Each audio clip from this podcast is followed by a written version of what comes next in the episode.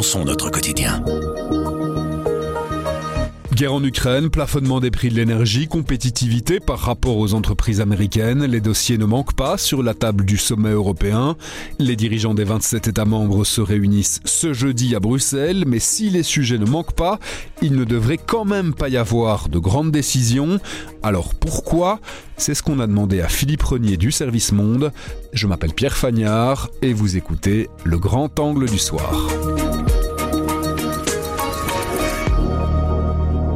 Bonjour Philippe. Bonjour Pierre. J'ai l'impression qu'on a beaucoup parlé de sommet européen de la dernière chance ces derniers mois. On est de nouveau face à un sommet de la dernière chance? Non, je dirais pas ça parce que d'abord, il n'y a pas énormément de décisions très concrètes qui sont prévues euh, à l'ordre du jour et même qui sont à prendre dans l'immédiat. Sinon, finaliser les travaux qui sont en cours depuis des mois maintenant sur l'idée d'un potentiel euh, plafonnement des prix du gaz. Mais sinon, hormis ce dossier-là, beaucoup de choses ont déjà été euh, pré-mâché en amont. Et donc, moi, je m'attends plutôt à un sommet euh, de réflexion, de discussion, euh, éventuellement de, de, division, comme souvent, en tout cas d'avis divergents, plutôt que d'un sommet où des grandes décisions doivent être prises. Du style, ce qu'on peut attendre comme décision, c'est de donner mandat à la Commission de venir pour le début de l'année prochaine avec des propositions.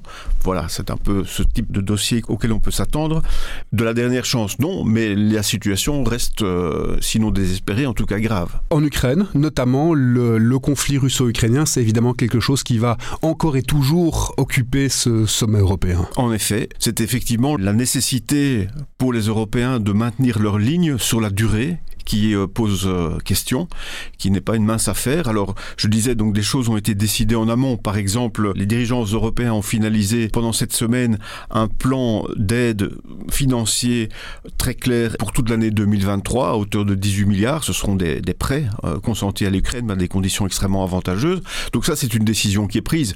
Mais plane quand même euh, sur le sommet la question plus fondamentale de combien de temps cette guerre va durer, que va-t-il se passer euh, au cœur de l'hiver? Est-ce que euh, les bombardements qui continuent euh, jour et nuit lancés par la Russie sur les infrastructures d'énergie et de chauffage ukrainiens vont-elles provoquer de nouveaux déplacements de population, que ce soit au sein de l'Ukraine ou vers l'Europe.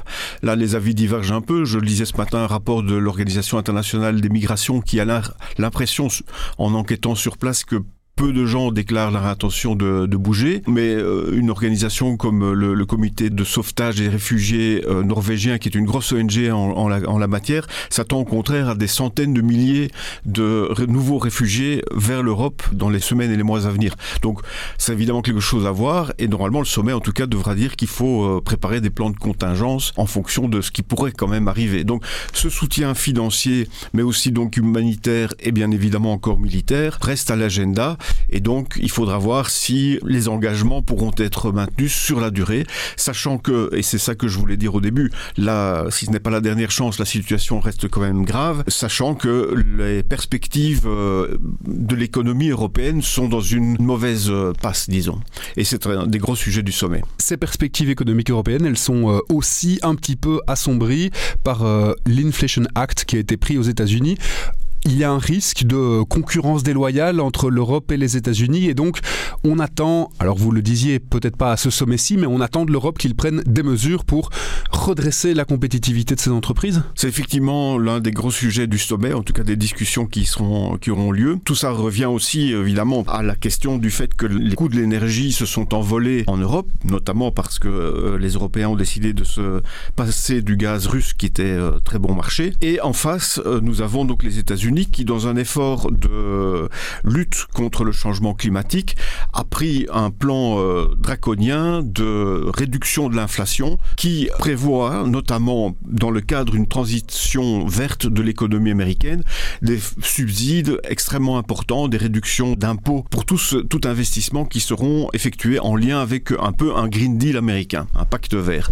Le problème est que dans cette législation américaine, il y a des incitants qui sont réservés aux entreprises basées aux États-Unis, essentiellement des entreprises américaines, mais enfin une entreprise euh, japonaise euh, installée aux États-Unis pourrait se prévaloir d'un produit made in America, made in USA, et donc obtenir ses avantages. Et donc c'est le risque d'une fuite des entreprises de l'Europe vers les États-Unis. C'est en tout cas ce que certains agitent, ce risque, parce que bon, on ne délocalise pas une usine chimique euh, ou de fabrication de batteries vertes en, deux coups de cuillère à peau, mais enfin il y a quand même effectivement un risque. En tous les cas, dans la compétition économique mondiale, il y a effectivement le concurrent américain qui lui ne subit pas les mêmes coûts énergétiques que l'Europe, qui n'a pas la guerre sur son sol en quelque sorte aussi, et donc pas autant de réfugiés par exemple, et qui donc prend des mesures de forts subsides et une sorte de, protectionnisme.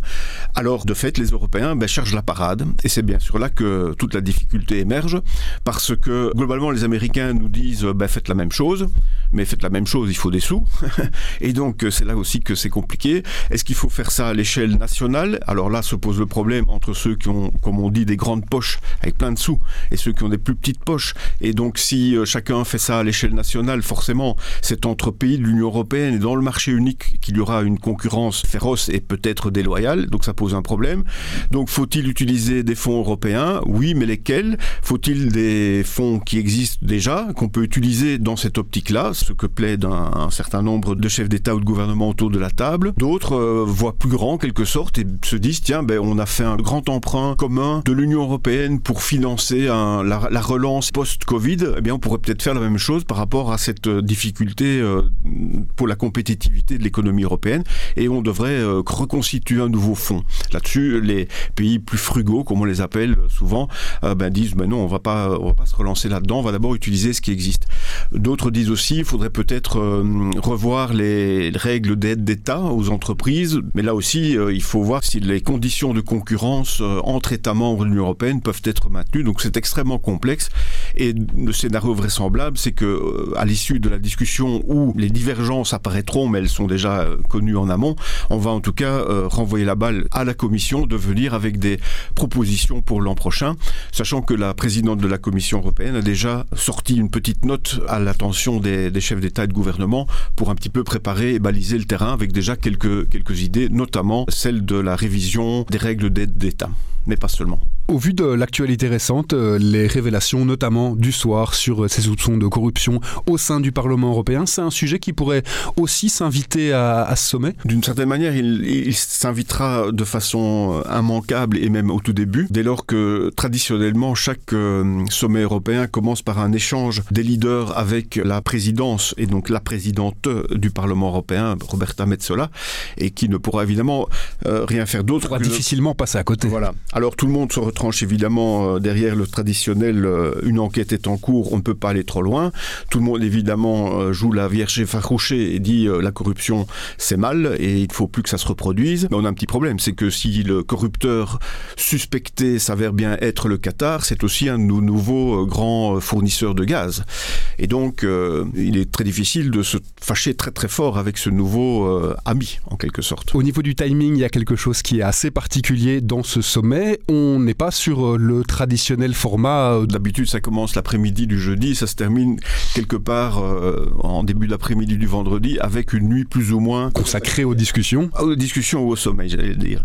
Donc ici, effectivement, c'est différent. Ça commence jeudi matin pour se terminer plus tard, mais théoriquement en un jour. Tout dépendra évidemment de la place que prendront les discussions sur euh, l'énergie, mais c'est tellement devenu technique qu'une des hypothèses, c'est que les chefs d'État et de gouvernement en- ne consacrent pas énormément de temps et re- renvoient la patate chaude à leurs ministres de l'énergie qui sont les, les vrais spécialistes pour terminer le, le boulot la semaine prochaine ou, ou plus tard encore, on n'est pas à une semaine près. Donc on ne sait pas exactement comment ça se termine, euh, quand ça se termine, pardon, ni comment d'ailleurs, mais l'essentiel c'est qu'il est prévu euh, de tenir ce sommet sur un jour. Alors pourquoi sur un jour en commençant le matin et non pas l'après-midi Eh bien parce que les euh, 27 euh, chefs d'État et de gouvernement sont convoqués dès euh, mercredi à Bruxelles pour un autre sommet, un sommet entre les 27 et les 10 pays euh, de l'association des pays du sud-est asiatique, ASEAN en anglais, qui ne sont plus que neuf parce que la Birmanie et sa junte a été euh, priée de rester à la maison. Et donc avec les neuf, euh, les, les 27 se réunissent. Encore que il y a également un autre absent euh, à cette réunion aujourd'hui, c'est le président français Macron qui lui a trouvé comme excuse pour brosser la réunion la demi-finale de la Coupe du Monde au Qatar. Merci beaucoup Philippe. Avec plaisir. Avec grand angle, le soir raconte, explique et décortique. C'est notre oreille sur l'actualité. Retrouvez-nous sur notre site, notre application et votre plateforme de podcast préférée. À bientôt.